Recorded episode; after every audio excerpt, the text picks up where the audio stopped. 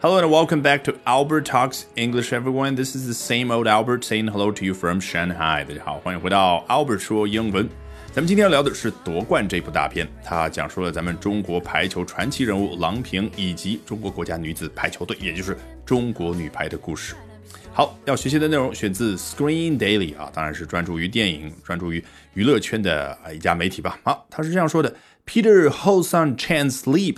Has vaulted over the competition in its opening weekend at the China box office, grossing $24.8 million for pole position in the chart, according to figures from Artisan Gateway. 好，我们对于数字，特别是钱，是非常的敏感的，所以一上来就已经捕捉到了，二十四点八这个部分，对不对？Twenty four point eight million dollars，两千四百八十万美金啊，大概就两亿人民币左右的样子。好，这个概念已经有了，然后又知道了 leap 就是夺冠这部电影它的英文名称，所以这句话大意你已经知道了，获得这个票房成绩很了不起啊。然后根据某一个机构。那如果你学英文就止步于此的话，告诉你几乎不会出现任何的进步，对不对？If you stop at this, your English is not gonna go anywhere。那我们从头开始看，Peter Ho Sun Chan，这其实呢是香港著名导演陈可辛他的英文的全名啊，Peter Ho Sun Chan。有发现了这个规律没有？Peter，也就是他的英文名字，然后呢，Ho Sun Chan 是他中文名字陈可辛，广东话里面发音，然后要按照老外那个习惯反过来嘛，就是 Ho Sun 就是可辛，然后 Chan 是陈。那所以如果你写一篇文章是关于老德瓦刘德华，你也知道了应该怎么样？Andy 德瓦老。好，名字就说到这啊，Ho Sun Chan Sleep，陈可辛导演的 Leap 这部电影，注意一下中文名字叫什么？夺冠啊，你可能会下意识的翻译一下夺冠。Seizing the titles 或者 taking the championships 啊，或者 winning 等等，哎，你会发现写下来都比较长，因为夺冠多么的精简，才两个汉字。好，于是呢，这陈可辛导演的团队想了一个非常好的英文的名称，叫 leap。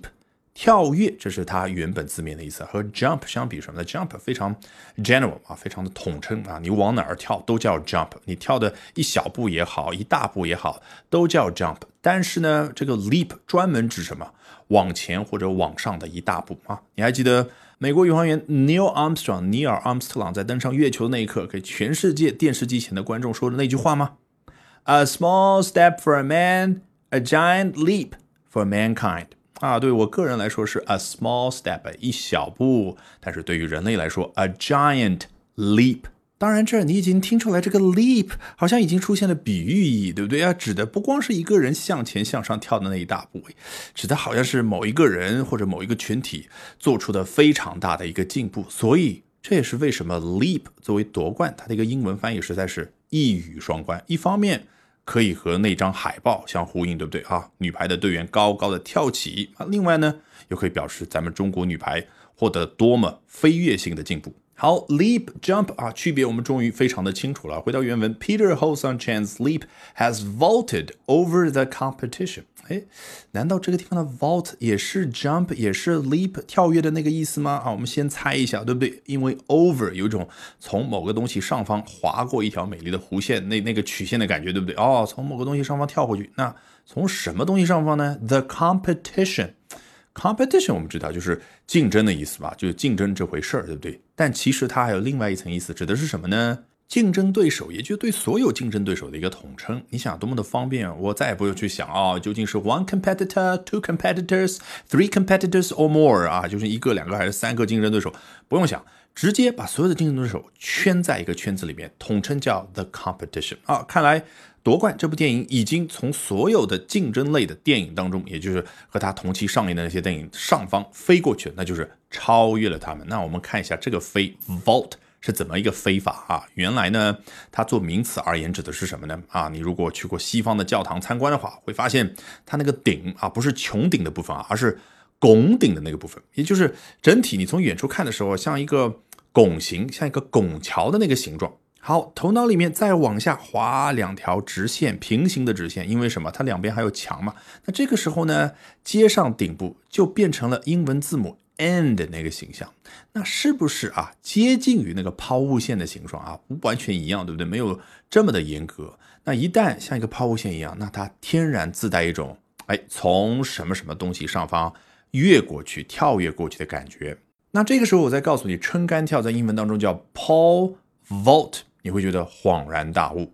好，我们赶紧回到原文。Peter Hosan Chan's leap has vaulted over the competition。你看，现在好几分钟了，才讲到这儿，对不对？In its opening weekend at the China box office。啊，原来呢是在中国票房啊这样的一个大背景之下呢，什么样的一个时间点？In its opening weekend，opening 就是首映的，那 weekend 周末，也就是在它首映的这个周末呢，它已经超越了所有的竞争对手。作者比较贴心，括号里面也交代了啊，这个周末指的是什么呢？啊，九月二十五到九月二十七这样的一个时间段。好，句子到这很完整，对不对？我们后面看到了熟悉的 doing，就是动词加 ing 的形式，grossing。进一步交代刚刚所说这件事带来的影响是什么呢？grossing twenty four point eight million dollars for pole position in the chart。啊，gross 做实用词讲就是总共的。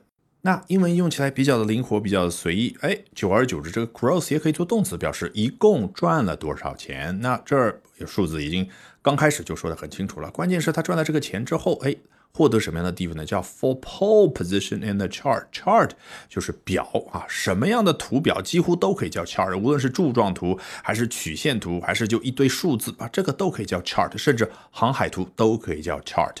所以，对于现在正在上映当中的票房进行一个统计排名的那个表，当然也可以叫 chart。那关键是什么叫 pole position？pole 刚刚已经出现了啊，pole vault 撑杆跳那根杆子，对不对？诶，杆子的那个位置是不是联想到了在 F1 比赛当中有一个叫做杆位，对不对？诶，哪里插了一根杆子呢？为什么叫杆位呢？好奇怪。实际上呢，这是来自于赛马比赛当中的一个说法啊。你想想，就像田径比赛一样，赛马比赛当中啊。最具备优势的其实是靠内最里边的那根赛道。那你知道最里边这根赛道再往里边是什么吗？是 poles，是一圈杆子，也就是用来计算距离的。比如说到了十六分之一英里，然后八分之一英里，四分之一英里啦。所以我们终于知道了 pole position 这个来源。说白了，最初指的是最里边那一根赛道，那它就享有最优先的这个位置，对不对？那在 F1 比赛当中呢，我们中文叫首发车位，有的时候就干脆叫杆位。那引申出去可以表示一个人、一部电影、一件事儿处于领先的地位。好，回到原文，According to figures from Artisan Gateway，啊，说了半天这些数字来自于谁呢？Artisan Gateway 这样的一家研究机构。好，今天这一期的 Albert 说英文就到这儿。With that, we have come to the end of today's edition of Albert Talks English。别忘了关注我的微信公众号。Albert 英语研习社除了可以获得大量的免费英语学习资源之外，还可以了解我高效的英语学习方法。Bye for now and see you next time, guys.